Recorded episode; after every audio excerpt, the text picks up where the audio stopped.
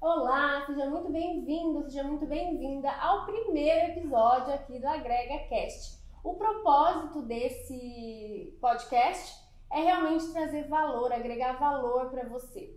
E no contexto atual que nós estamos vivendo, eu não poderia deixar de trazer como primeiro episódio, como primeiro tema aqui desse canal, a educação em tempos de pandemia, né? Uma coisa que a gente acreditou aí que fosse durar pouco tempo e hoje está durando muito mais do que a gente imaginou e a gente não sabe como que vai ser ainda, né? Então hoje eu trouxe aqui para bater esse papo com a gente uma especialista no assunto, muito querida, que é uma, muita gente aqui conhece, que faz muito parte da minha vida. Neuza Viana, seja muito bem-vinda ao primeiro episódio aqui do Agrega Cast. Agora fica à vontade para se, se apresentar aqui para quem não te conhece. Obrigada pelo convite. Eu sou Neuza Viana, eu trabalho na educação há quatro décadas. Maravilhosa. Quatro décadas na educação. Realmente comecei bem cedo e penso que na educação encontrei o meu caminho. E neste caminho eu fiz a minha vida. Não sei viver sem educação. Já trabalhei em todas as áreas, desde a educação infantil, o ensino médio, o ensino fundamental 1 e 2, até no ensino superior. Onde me apaixono sempre é no ensino fundamental, na educação infantil, mais especificamente na educação básica. Eu, a minha formação, eu sou pedagoga, professora durante esses 40 anos. Na verdade, continuo professora. Eu penso que a gente é professor a vida inteira. E o chão da sala de aula é meu pau. É lá que eu gosto de fazer o meu show. E, e gosto. Que é muito lindo de ver, né? Que no Brasil o professor ele, ele, é, ele ama muito a profissão dele. Acredito que em todo, todos os países, em todo lugar do mundo. Mas o brasileiro, eu acho que ele é diferenciado, né? Que além de tudo, além aí da. Sempre tem essa repercussão, né? Por trás aí, falando dos professores. Mas só quem convive mesmo sabe o amor que vocês têm pela, pela educação. E trazendo aqui para o nosso tema, Neuza, você acha que é, nós temos dois cenários, como era e como estamos. Esse terceiro cenário, como vai ser, a gente ainda não sabe, né? Mas como era e como estamos hoje, você vê muita diferença com relação ao ensino, ao aprendizado, com relação a essa absorção dos alunos. Como que foi? Você que está tão inserida na educação. Hoje eu trabalho especificamente na gerência da educação, na gerência pedagógica, da Educação do município, né, no nosso município Coronel Fabriciano. Já fiz esse trabalho em outras épocas, em outras etapas, e retomei em, em 2017 e a gente deparou em 2019 com um trabalho assim específico, muito bom, alcançamos a meta no IDEB, avançamos no IDEB, isso para nós foi um sonho muito grande, IDEB, né, o Índice da Educação Básica, o desenvolvimento, o desempenho dos alunos. Só que em 2020 nós fomos pegos com um desafio muito grande, trabalhar sem o aluno na sala de aula. Isso foi desafiador. A, o nosso palco é a sala de aula. A nossa clientela a plateia, é o nosso né? aluno, né? a nossa plateia é o nosso alunado. E foi muito difícil ver as cadeiras vazias, a mesa vazia, o professor atrás de um computador, de um, de um celular, transmitindo aulas. Foi muito difícil. Foi possível em alguns momentos. E o que é mais difícil é que não pode é, contar que a gente teve 100% de aproveitamento. Com certeza não. Nós moramos no município em que as escolas municipais elas são em regiões periféricas. Então nem todo aluno tem acesso às tecnologias. Às vezes a gente deparou com um aluno, que pena, no muro do vizinho, para pegar a internet do vizinho para resolver as atividades. Foi muito triste. E às vezes é, na zona rural não tinha internet, tinha que ter um ônibus para levar as atividades. O ônibus que busca e leva a criança para a escola Nesse período de 2019, a partir de março, 2020. a março de 2020 até novembro, que em novembro nossa, o nosso município retornou, ele levava os cadernos, levava os livros, levava as atividades. Foi muito triste. E, mas assim, teve algum trabalho? Teve. Teve algum é, um empenho grande dos professores, dos alunos, de alguns pais, mas teve uma oportunidade. Teve muito pai, muita mãe que aprendeu ser pai e aprendeu ser mãe nesse período, porque ficou em casa, os alunos em casa, tinha que ajudar a fazer os deveres. Tive até depoimento de pai dizendo assim: eu agradeço a oportunidade de, de ter que brincar com o meu filho e saber que brincando com meu filho eu estou ensinando alguma coisa. Teve muito resultado bom, mas teve também um déficit muito grande.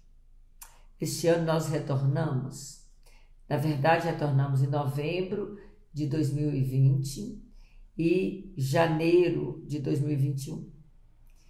E eu, especificamente com a minha equipe, a gente ouviu cada aluno da rede municipal.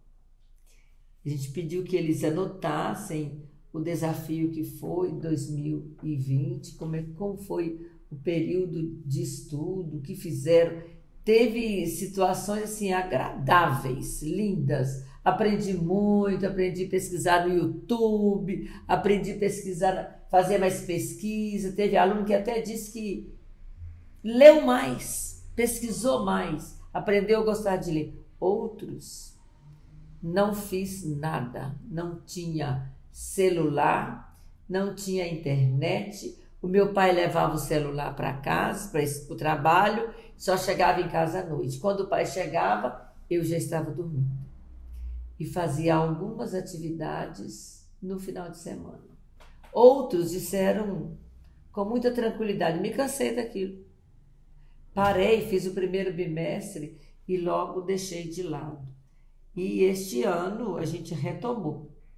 Na retomada, a gente pôde desenvolver atividades de, né, de retomada do currículo de 2020, fazendo um comparativo com 2020 e 2021. Tem sido um trabalho muito bom, porém desafiador, porque tem o aluno, por exemplo, que hoje está no primeiro ano, com seis anos, ele esteve em 2019, no primeiro período, quatro anos, iniciando a sua vida na escola, com os cadernos, com os livros, com as letras, com os números, porque especificamente nesse período que ele trabalha muito com número, com letra, que inicia o processo de alfabetização, pulou o ano de 2019 e está no primeiro ano, com a defasagem muito grande. 2021 vai ser desafiador. E a gente depara ainda que enfrentamos mais uma onda violenta agora. É. E com relação a essa volta, né, que, que teve a escola retornando, é, o professor retornando para a sala de aula, o aluno também retorna, como que está sendo?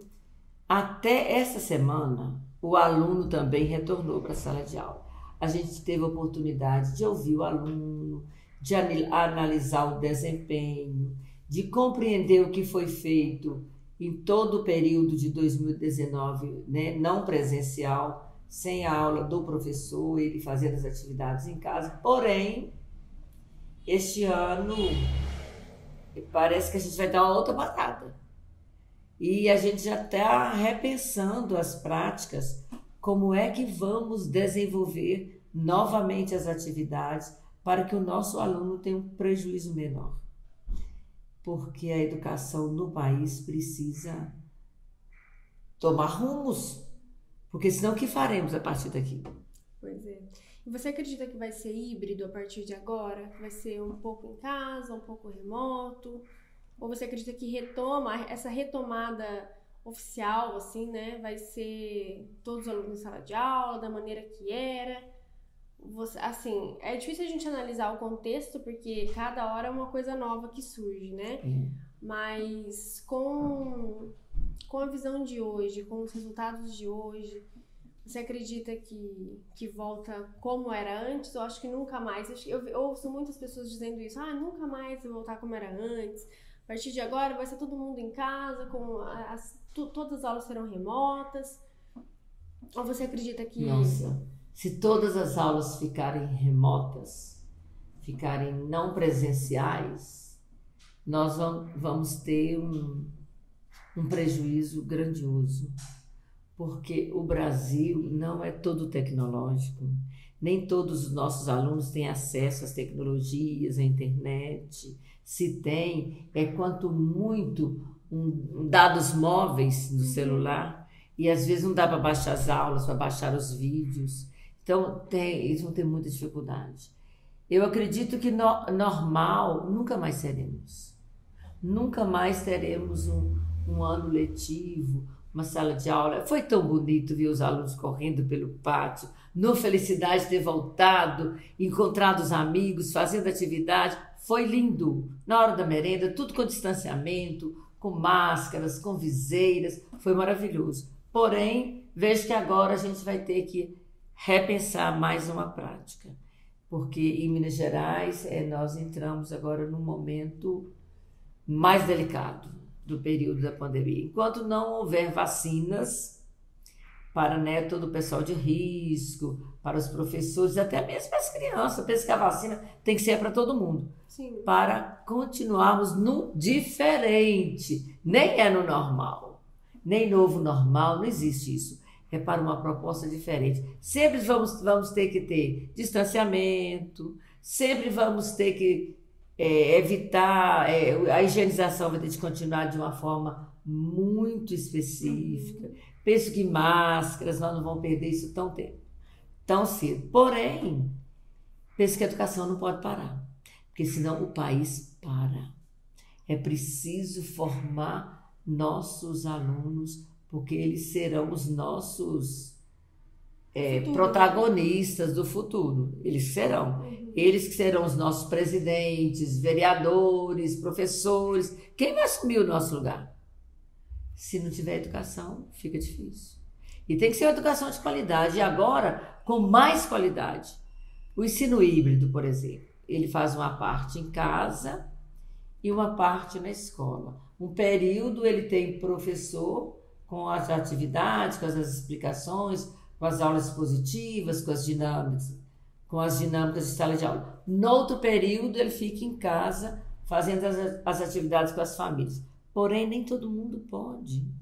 É fácil hoje o pai ajudar o aluno de primeiro ano da educação infantil. Mas qual pai, qual mãe que vai ajudar um aluno do sexto ano, do nono ano, do ensino médio, que nem eles sabem fazer os conteúdos, as matérias, os dif... é difícil. Imagina um pai ensinando álgebra. Ele vai ficar, ele vai ficar louco. Eu ouvi muito isso, de pais dizendo assim, até que falaram, olha, meu filho não vai fazer lição porque eu não sou professora, eu não sou professor e eu não sei ajudar meu filho com essas tarefas que vocês colocam. E não sabe.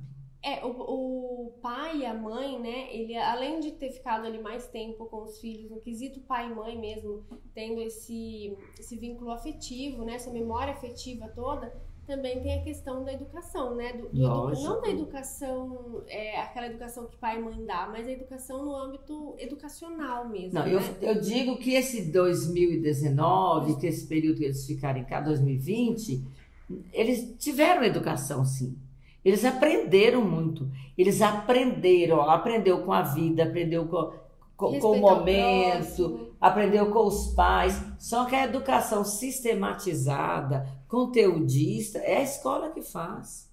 Não, não, o pai não é professor. A mãe, mesmo que ela seja professora e tem filhos vivendo essa experiência, o trabalho é diferente a, a, a educação sistematizada, é, com conhecimentos científicos, conhecimento, conhecimento livresco, é com a escola.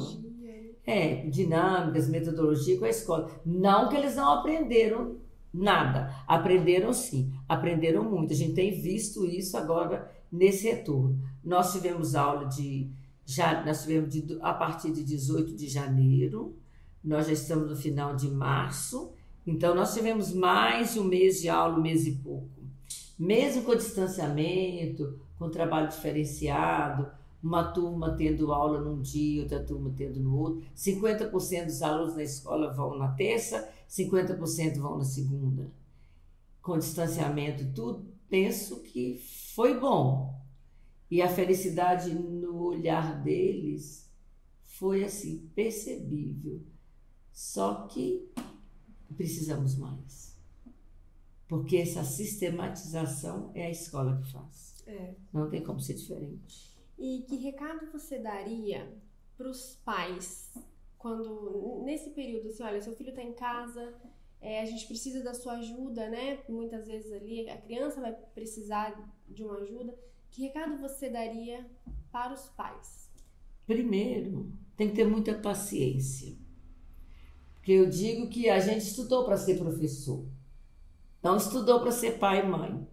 Para ser professor, a gente entra para a escola, tem uma formação, vai para a universidade, para especialização. Mas para ser pai, não. Pai é pai, mãe é mãe. Só que nesse período, a família precisa contribuir muito. Primeiro, ter muita paciência. Porque nenhum aluno quer ficar em casa muito tempo, é, isolado, sozinho, ou à mercê do pai e da mãe ter muita paciência, acompanhar as atividades, fazer sempre contato com a escola. Na verdade, sentar junto do filho, nem que seja para acompanhar, mesmo que não domine o conteúdo, mas estudar com ele. Na verdade, agora os pais precisam estudar junto com os alunos. Estudar junto, fazer atividade junto, fazer as leituras juntos, assistir os vídeos, que a escola manda vídeo, aula, manda áudio de professor, histórias gravadas, atividades explicadas, manda uma aula expositiva pelo vídeo ou pelo WhatsApp, as que estão recebendo pelo computador, pela internet lá, manda pelo e-mail. Só que é preciso estar junto. O, o professor fica lá de 4 horas, de 7 às 11, ou de 13 às 17. No mínimo, a família precisa ficar com os alunos no mínimo duas, duas horas e meia. Senão não consegue. E eles não conseguem sozinhos, porque eles ainda, principalmente na, na educação básica, da educação infantil até o ensino médio, eles não têm disciplina ainda. Para sentar, estudar sozinho, dar conta sozinho. E o que é pior, muitos pais não têm esse tempo. Não tem esse tempo porque ele tem que trabalhar para trazer o sustento da família. Uhum. Então, se ele nesse tempo ele não dispor desse tempo, ele vai ter que arranjar um tempo para que o filho dele não fique no prejuízo. Ou arranjar alguém que o ajude. O irmão mais velho, o irmão que está na série posterior, superior, ou, ou, até a avó. A avó ajuda muito, mas a avó ajuda se ela tiver um certo conhecimento uhum. livresco. Senão ela só vai dar carinho, cuidado, pôr no colo. E pão. E pão, e bala, e doce, é muito bom. Só que é preciso entender que esse é um tempo que nós não podemos mudar. A gente não pode colocar ninguém em risco, né? É preciso cuidar. Não adianta aprender tudo e não ter saúde.